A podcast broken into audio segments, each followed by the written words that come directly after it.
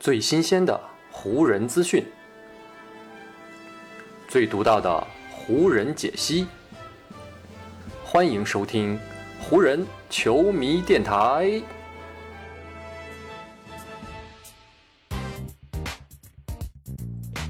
北京时间九月十三日，欢迎各位收听全新一期的湖人总湖人球迷电台。我是各位的湖人球迷朋友戴高乐，感谢各位如约打开这一期的电台节目。前一期的湖人球迷电台节目当中呢，咱们是聊到了奥斯汀·里弗斯，总结了一下他过去一个赛季的表现，也展望了一下他在未来一个赛季当中，在湖人队的阵容当中啊会有怎样的位置，以及呢他可能会有怎样的发挥。今天呢，咱们来继续分析下一位湖人队的球员，那就是呢，在那前不久。以自由球员身份与湖人队签约的托斯卡诺·安德森，连续第二个赛季，湖人队呢是在自由球员市场上签下了一位上赛季在勇士队打球的球员。上赛季湖人队挑中的目标是贝兹莫尔，只不过呢最终的结果并不如意。今年夏天，湖人队签下的前勇士球员就变成了胡安·托斯卡诺·安德森。这位来自墨西哥的侧翼球员拥有一米九八的身高。同时拥有非常不错的身体素质，还有很杰出的防守能力，以及呢坚韧的性格。对湖人来说，安德森的到来对球队是一个非常重要的补充。上赛季，安德森随勇士一起拿到了最终的总冠军，但在季后赛的过程当中，他绝大多数时候呢还是坐在场边，并没有获得太多的出战和上场的机会。不过，如今来到湖人之后，他的角色呢，就非常有可能会发生转变了。湖人队需要他做出比过去更多的贡献，也需要他在球场上有更多的表现。这绝不是对安德森有不切实际的要求。事实上，这位墨西哥球员的确具备着如此的能力。他就如同一把篮球场上的瑞士军刀，具备着多种多样的技巧和能力。首先，安德森至少可以在场上防守四个位置，可以持续的给对手的持球人造成压力。同时，在进攻端，安德森呢还有一定的传球以及中远距离投射的能力。再加上呢，他有非常不错的篮球智商。所有的这些元素加在一起，让安德森呢也非常有希望能够在湖人获得比勇士更多的机会。这样的预期呢，其实也是有数据作为支持的。美国媒体有一项统计。可以计算面对不同位置对手时球员的换防能力。在上赛季所有至少出战了五百分钟常规赛的球员里，安德森呢在这个榜单上是高居第一位的。这就说明呢他在不同位置之间的换防能力是非常杰出的。另外，在统计一对一防守能力的数据榜单上，安德森的个人排名也是达到了七十六位这样的一个高度。所有的这些数据都在说明安德森的防守能力。而他的这个能力也势必可以给上赛季防守排名仅仅在联盟第二十一位的湖人带来很大的帮助。湖人需要安德森这样的球员，而安德森呢也同样需要湖人这样的一个平台。就像上赛季的马利克·蒙克一样，如果安德森可以在未来的一个赛季当中获得稳定的出场时间，占据一个轮换阵容当中的稳定位置，那么呢他也能够从位置到身价等多个层面获得极大的提升。如果想要做到这一点，除了继续维持自己不俗的防守水准之外，安德森更需要在个人进攻方面持续的提升。在2019到20赛季，也就是安德森的新秀赛季里，他场均是有百分之三十四点八的三分命中率。随后的职业生涯第二年，他的三分命中率呢进一步的提升，是达到了百分之四十点二，已经是非常高的一个水平了。但是这种持续上升的势头在上赛季是消失不见了。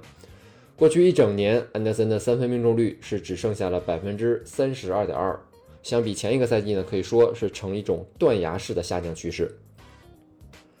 不过有一个好消息，那就是在上赛季最后的三十五场比赛里，安德森将自己的三分球命中率重新拉回到了百分之四十一点五。如果对手呢还是像赛季前半段那样放空他，那么到了赛季后半段，安德森就会让对手付出惨重的代价。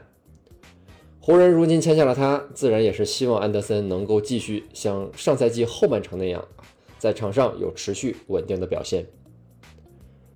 如果真的如湖人所期待的那样，安德森可以在外线有稳定的投篮命中率，还能在防守端持续的用他的方式影响比赛走势，那对安德森个人来说，在板凳席上获得一个较为靠前的位置，并且拥有稳定的出场时间，这就会是对他一个个人比较合理的期待了。当然了，上面提到呢是对安德森来说最好的一个局面，事情也会有可能朝着相反的方向发展。如果安德森无法在湖人队展现出他自己的能力，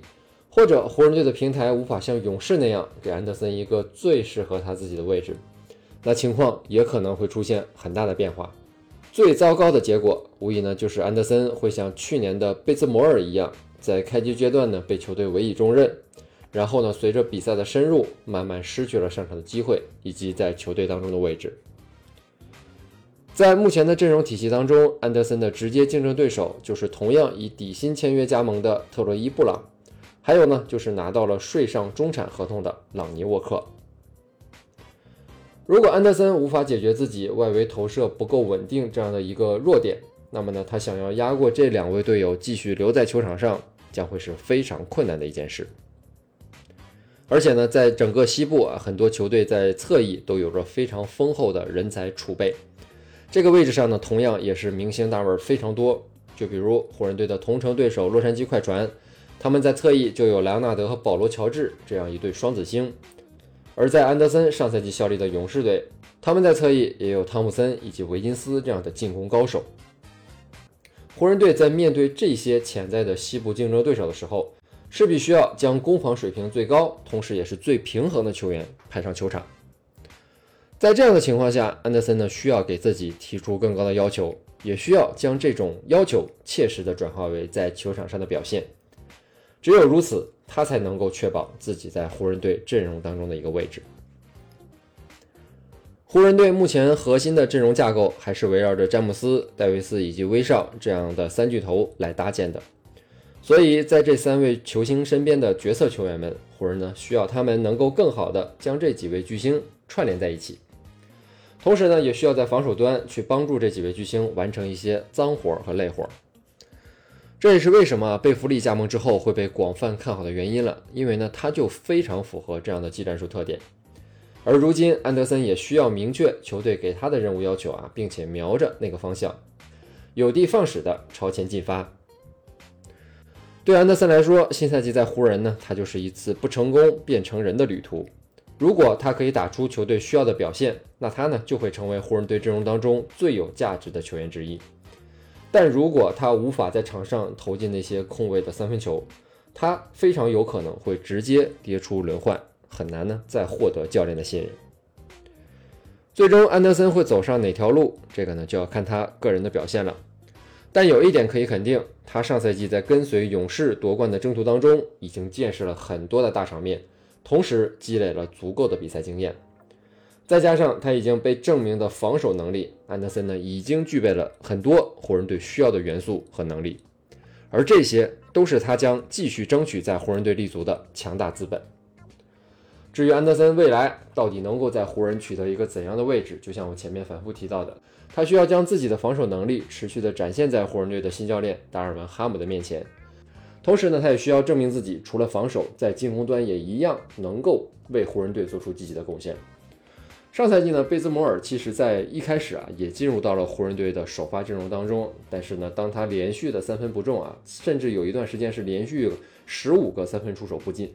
在这样的情况下呢，他无法帮助湖人队拉开场上的空间，自然的也就失去了他在场上的位置。对于安德森呢，贝兹摩尔就是一个前车之鉴。如果呢，安德森能够吸取贝兹摩尔的教训，在展现出色防守的同时，把一些该投进的球投进篮筐里，那那么呢，他势必就将会获得比贝兹摩尔在上赛季更多的机会。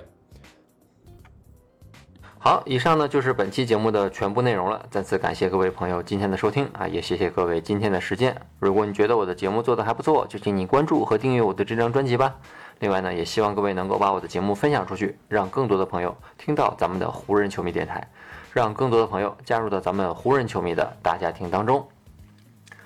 湖人本赛季的比赛虽然已经告一段落，但咱们湖人球迷电台的节目不会停歇，就让我们下一期湖人球迷电台再见吧，拜拜喽。